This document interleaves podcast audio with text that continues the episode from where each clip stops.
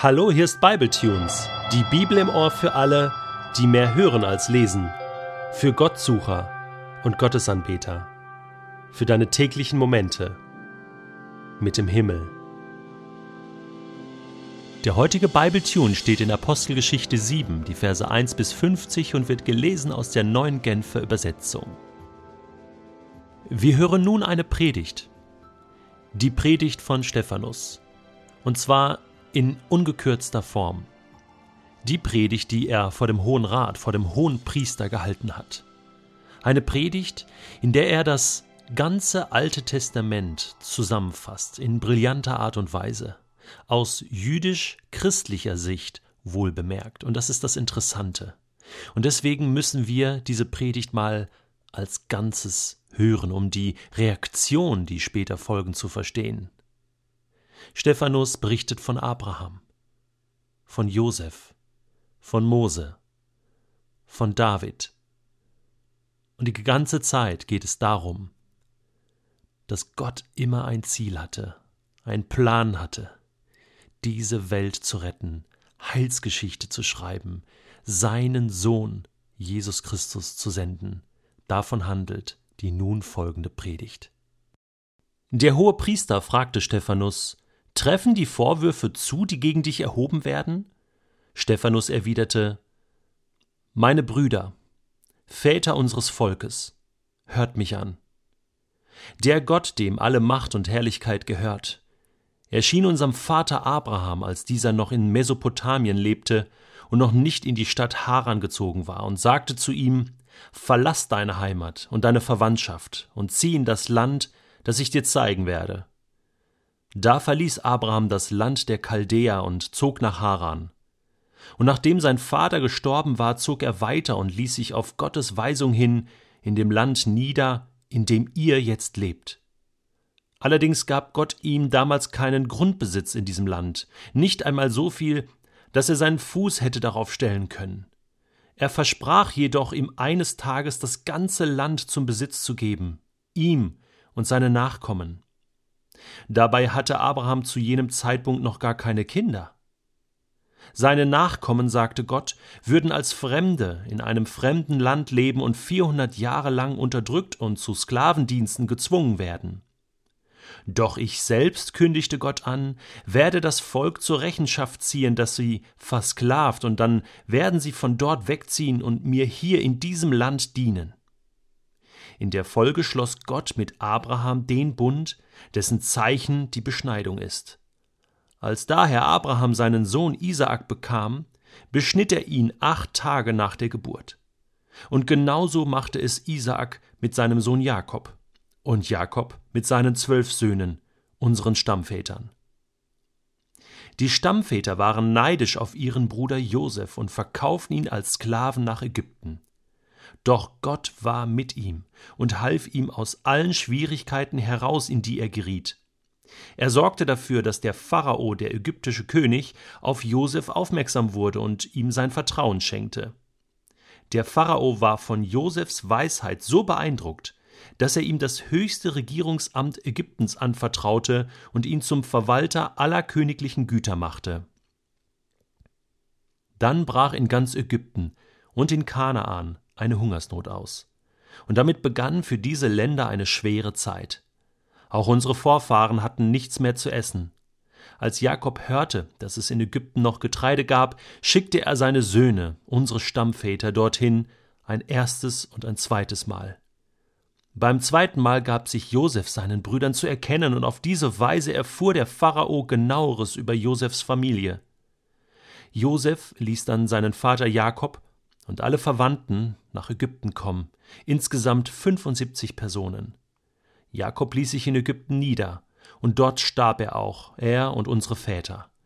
Sie wurden nach Sichem überführt und in dem Grab beigesetzt, das Abraham dort von den Söhnen Hamors gekauft hatte.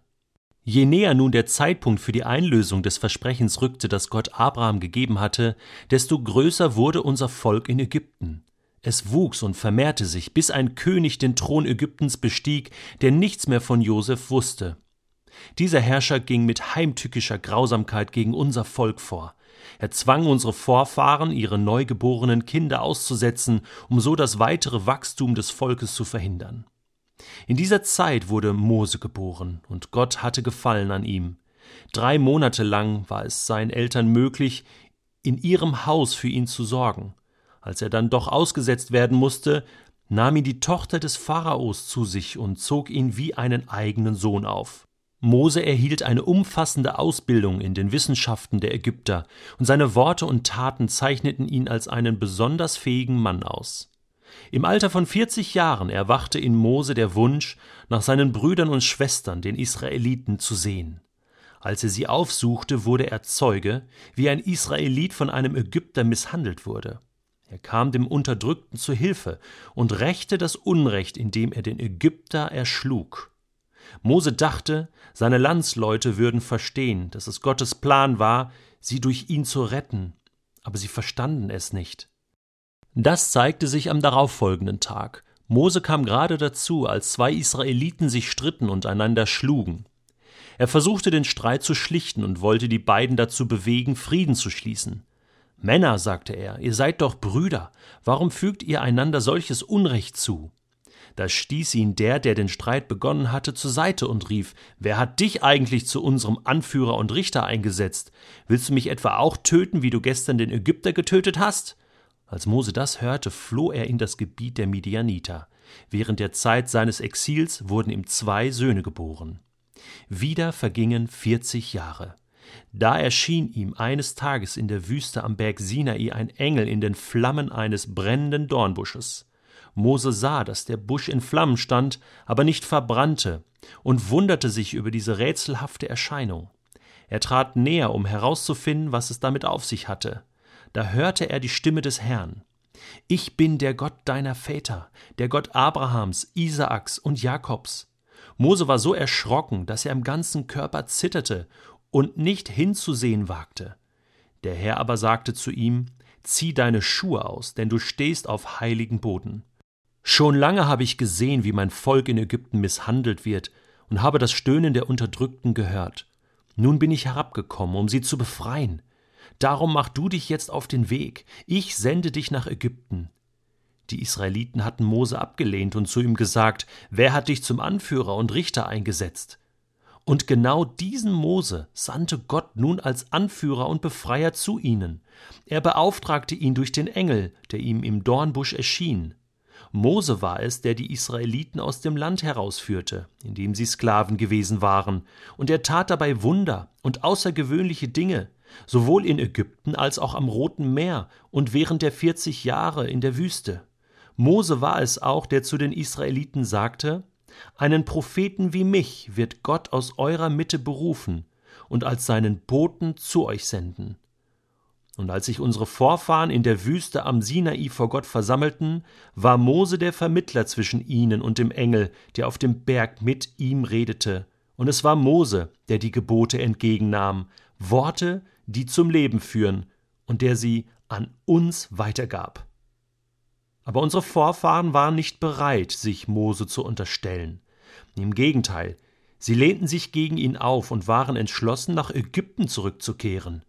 Als Mose auf dem Berg war, forderten sie Aaron auf, mach uns Götter, die uns voranziehen und uns beschützen. Denn dieser Mose, der uns aus Ägypten herausgeführt hat, ist verschollen, keiner weiß, was aus ihm geworden ist. Und dann fertigten sie eine Götzenfigur an, die Nachbildung eines jungen Stieres brachten ihr ein Schlachtopfer dar und feierten ein Fest, ein Fest zu Ehren dieses selbstgemachten Götzen. Da wandte sich Gott von ihnen ab und überließ sie ihrem Irrweg, und sie begannen die Gestirne anzubeten, das ganze Heer des Himmels, wie das im Zwölf-Prophetenbuch zu lesen ist. Dort sagt Gott, bin ich es etwa, dem ihr während der vierzig Jahre in der Wüste Schlachtopfer und Speisopfer dargebracht habt, ihr Israeliten? Nein, das Zelt des Götzen Moloch habt ihr mit euch geführt und den Stern eures Gottes Räfan. Götzenbilder habt ihr euch gemacht, um euch vor ihnen niederzuwerfen. Darum werde ich euch in die Verbannung führen, noch über Babylon hinaus. Während ihrer Wanderung durch die Wüste hatten unsere Vorfahren das heilige Zelt bei sich, jenes Zelt, das Mose nach den Anweisungen Gottes hatte anfertigen lassen und das dem Vorbild entsprach, das ihm gezeigt worden war. Die erste Generation übergab das Zelt der zweiten, und diese brachte es in das Land, dessen Bewohner Gott vor unseren Vorfahren her vertrieb und das sie unter der Führung von Josua in Besitz nahmen. Dort diente das Zelt bis in die Zeit Davids als Heiligtum. David nun war ein Mann, den Gott seine Gnade in besonderem Maß erfahren ließ. Deshalb bat er Gott darum, als Heiligtum für die Nachkommen Jakobs ein festes Gebäude errichten zu dürfen. Und sein Sohn Salomo war es dann, der Gott tatsächlich ein Haus baute. Aber wohnt denn der Höchste in einem Haus, das von Menschenhand erbaut ist? Niemals. Beim Propheten Jesaja heißt es: Der Himmel ist mein Thron und die Erde ist mein Fußschemel. Was für ein Haus wollt ihr da für mich bauen, sagt der Herr? Und wo wollt ihr einen Ort finden, an dem ich wohnen könnte? Hat meine Hand nicht das ganze Weltall erschaffen?